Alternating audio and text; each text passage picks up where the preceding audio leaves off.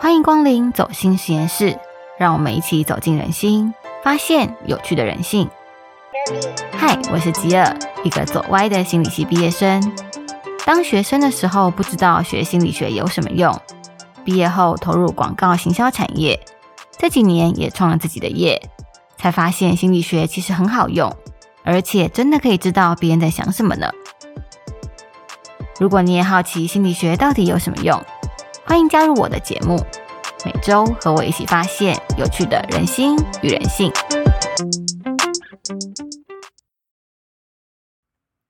再过两个礼拜就要农历新年啦，在过年之前除旧布新、大扫除，好像是华人社会的一种传统。我们平常乱中有序，大概有啦。乱中有序的家里呢？在过年之前，就会很神奇的焕然一新，想要让朋友啊、亲戚来家里面走春的时候，可以赞叹两句，说：“哦，你家好干净，你家好漂亮哦。”然后一过完年，也会默默的恢复本性，越来越乱起来。说真的，每一年过年前呢，全家大扫除，真的让人很崩溃。虽然我平常自认是个蛮会收纳的人才，但是每到过年大扫除的时候，我都会意外的发现。家里那个角落的柜子或者是抽屉里面，整整齐齐的放了很多可能一整年都没有用过的东西。然后呢，因为你又增加了一些东西嘛，所以可能要再添购一些新的柜子，然后你再花很多时间重新排列组合，然后同时再提升我的收纳技能，把这些旧东西跟新东西一起整理好。一年一年的重复循环下来啊，长这么大以后，我才发现说，其实我最需要的并不是再去买更大的柜子，或者是再去精进我的收纳技能，而是要学会断舍离。断舍离这三个字呢，我觉得大家应该都蛮常听到的，就是断绝你不需要的东西，舍去你多余的物品，还有脱离对物品的执着。说起来很轻松，但是做起来其实非常非常困难。我从 Google 提供的搜寻数据上也发现啊，每年一二月农历新年之前，“断舍离”这三个字的搜寻量就会暴增。所以大家是不是也跟我一样，在执行断舍离的时候，会觉得做起来比想象起来困难很多？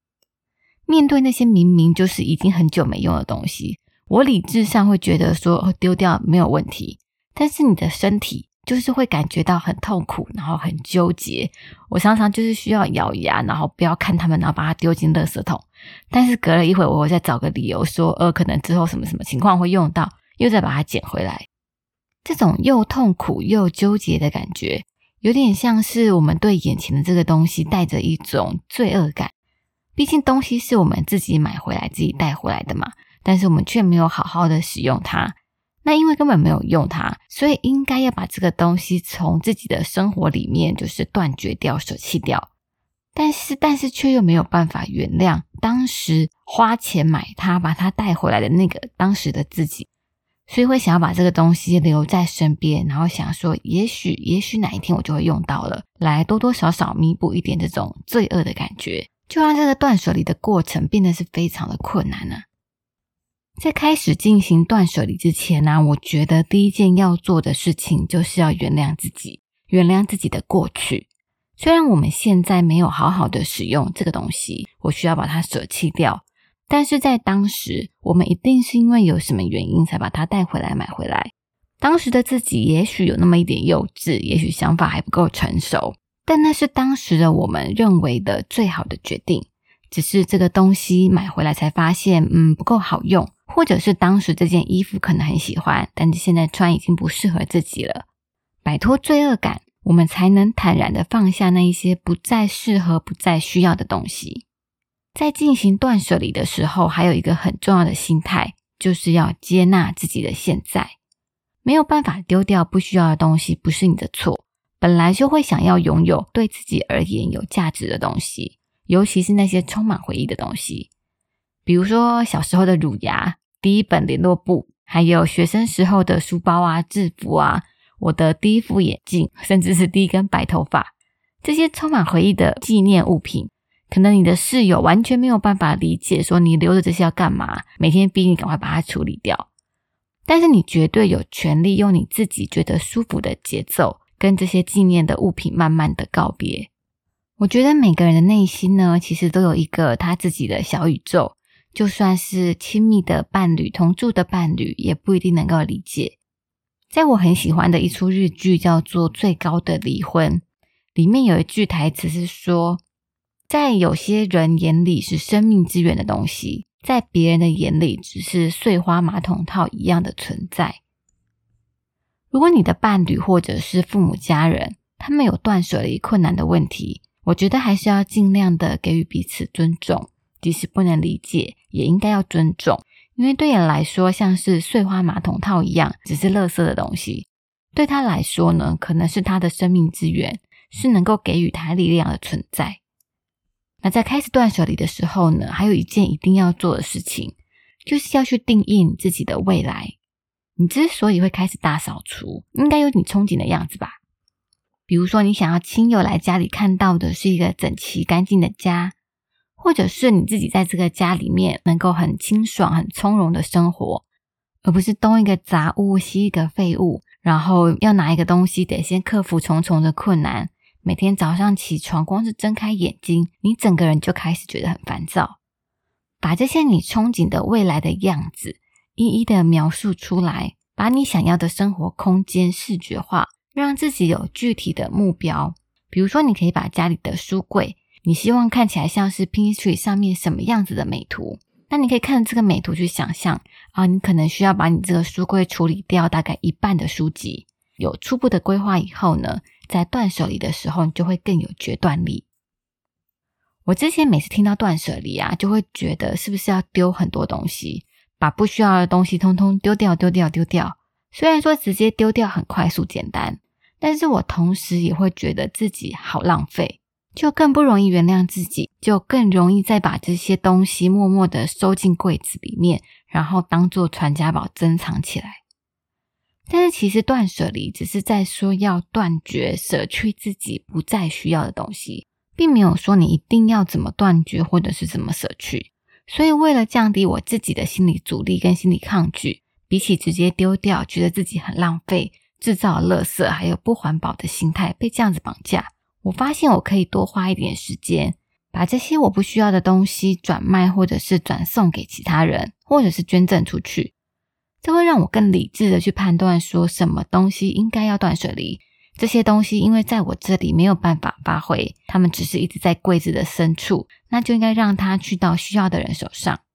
还很新很有价值的东西，像是电器啊、三 C 用品，可以抛到拍卖网站便宜的转卖。那比较不容易转卖的小东西、日用品，就可以找找看有没有那种地方的二手赠物社团。那根据我的经验呢，只要你说这是免费赠送，通常都会马上被索取一空。你会发现，这些被你收藏在柜子深处，其实没在用的东西，对别人来说可是非常有价值的呢。那如果要出清的东西比较多的时候，你也可以直接询问社府单位。有很多社服单位呢，都很欢迎有用的二手物资。你可以问问看你家附近的社服单位有没有需要。像是新路基金会的网站上面，就会定期更新他们的物资需求表。那衣服的话，像新宜旧衣回收中心也长期有回收二手衣、包包等等，不但能够达到物资再利用，也可以帮助到需要的人。不过，为了避免造成社服单位的困扰。捐物之前呢，可以上各个社福单位的网站或者是粉丝团查询详细的捐物流程哦。还有一个我觉得很好用的断舍离方法，是一天丢一件东西就好。你可以在一开始就先设定好目标，比如说你要连续一日丢一物三十天、五十天或者是一百天都可以。每天从家里面呢找一件你不再需要的东西断舍离，可以大也可以小。虽然整理的速度比较慢，但是效果却很强大。一方面是一日丢一物，执行起来比较没有压力，而且在过程中呢，你会越来越了解自己，慢慢发现自己有哪些特殊的囤物习惯。像我就有很多的彩妆品、保养品的试用包，总是囤着，然后想说我出门旅行的时候再拿出来用。但是因为那是试用包，所以通常都是你没有用过的产品，那你也会担心说，如果不好用，你旅行的时候脸可能会很惨。所以到最后就是一放，然后放了好几年，可能很多都过期了。在执行一日丢一物的时候啊，建议你一开始可以帮自己做一个 habit tracker，叫做习惯追踪表。如果是三十天的挑战，你就从一写到三十，然后每天记录说你今天断舍离什么东西，把它写下来。或者是你也可以建立一个手机的相簿。那在断舍离要丢掉这个东西之前呢，就快速的帮这个东西拍张照片，这样长期的记录。这个呢是要利用一个心理学的技巧，叫做中途禀赋效应。它是说呢，当你一旦开始了某个任务，你就会想要整个完成它的这种心理特性。只要你持续的每天去累积记录你的成果，去视觉化的追踪你的进度。就会更激发出你想要完成整个任务的意愿，让你充满成就感，不想要中断这个三十天、五十天或者是一百天的断舍离挑战。而且在不知不觉间呢，你就会建立起不留没用的东西的好习惯了。而且因为整理的速度很慢，你就有更多的时间可以思考每一个物品对你的价值跟意义是什么。如果是第一次挑战断舍离，或者是你有比较严重的囤物症状的话呢？在进行的时候会比较适合，就是从外部到内部，从外到内这样的顺序开始。那从外呢，是指说外在的东西，像是衣服啊、日用品啊这些身外之物。那内呢，是指会牵动你情感回忆的东西，比如说像是照片、纪念物品，就比较适合放在比较后面的阶段去处理。从容易到困难，然后每天就是处理一点点，每天走一小步。一点一点的去断舍离，就能渐渐的调整自己的囤物体质，让你的生活更简单也更愉快。断舍离的修炼之路啊，除了要学会舍弃掉你不再需要的东西，也要避免未来一再的冲动购物的这个习惯，我觉得是非常重要的。虽然说我自己在代购平台、购物网站工作，在这边说就是不要冲动购物，好像有一点 搬石头砸自己的脚。但是我真的觉得，你与其因为好便宜、没多少钱这种理由，就随便买一些你用不久而且不好用的东西，倒不如多花一点钱买品质更好、设计更好的东西。因为价格比较高，所以你就更不容易随便做决定；也因为价格比较高，你也更不容易买了就丢在一边，忘记要去用它。商品的品质更好，你可以用得更久，你用起来也更开心，而且更环保。所以下次呢，要掏出钱包买东西的时候，可以先问自己：这个东西你是想要还是需要？然后你想要买，是因为它便宜，还是因为你真的喜欢？那如果不买，会对你的生活造成什么影响？或者是你目前手边有没有什么替代品可以取代它？你不用买新的。这样子想过一轮呢？根据我的经验呢？就只会剩下吃的东西，还有日用的消耗品，像是洗发精、洗面乳这种，其他的都买不了了。除了自己买的、自己带回来的东西，断舍离的路上呢，还有一个大魔王，就是别人送的东西，像是生日礼物、圣诞礼物、新婚礼物、乔迁礼物、新生儿礼物，还有父亲节、母亲节、情人节礼物等等。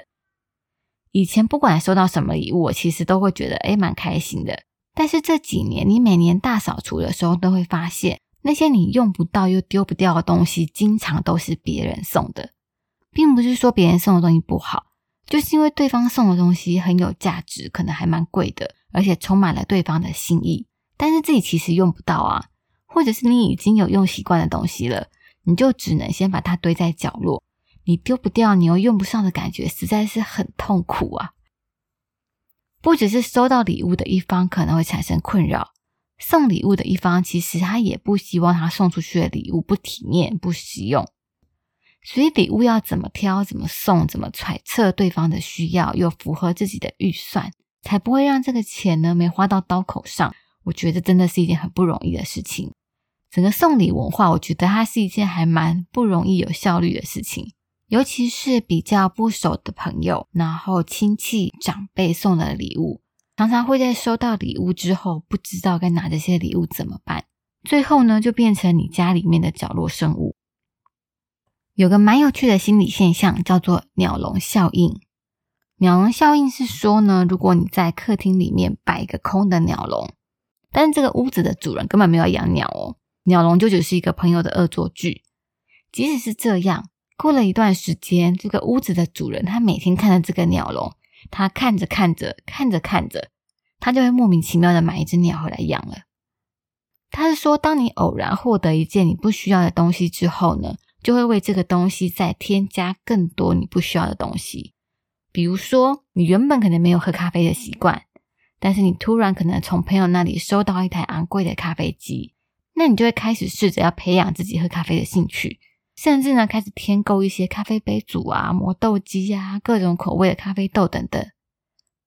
所以，试着让亲友知道你正在简化生活，而且你是来真的。在可能收到礼物的场合呢，就先公告你会婉拒收礼。像我有个朋友啊，他们在生 baby 之前，就跟老公一起发了一篇很长的 FB，说他们夫妻因为不想要造成浪费等等的原因，他们会婉拒预期之外的所有新生儿礼物。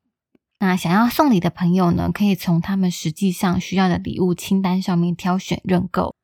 那礼物清单就会很清楚的写，他们需要哪个品牌的奶瓶，哪个品牌的布尿布几片，什么款式、什么尺寸的童装，哪个型号的儿童汽车座椅等等。送礼的人不用担心说送的礼物人家可能早就有了，那收到礼物的人呢，也可以确定说他只会收到他真正需要的东西。这样一举两得又有效率的好方法，唯一要克服的呢，可能就是这么直白的送礼文化。身边的亲友可能会蛮不习惯的，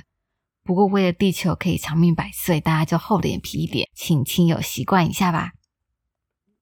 其实我觉得在整理家中环境的时候啊，也是在整理整顿我们自己的内心，把不需要的东西从家里面移出去，才有空间留给人来使用，也才有更多的时间可以花在我们真正想做的事情上。拥有物品呢，只会让我们快乐一下。拥有生活才会让我们快乐很久很久。只要开始做呢，从一日丢一物开始，其实也没关系。只要开始练习，你憧憬的理想的生活就会被自己一点一点的创造出来。最后要谢谢你今天的收听。如果喜欢我的节目，欢迎你订阅并分享给你的朋友，让更多人认识这个应该还算新的 Podcast 频道。如果你对节目有任何的建议，也欢迎你留言让我知道。你也可以在 IG 找到我，我的账号是 JoBly 二零。走心实验室，我们下个礼拜耳朵里见，拜拜。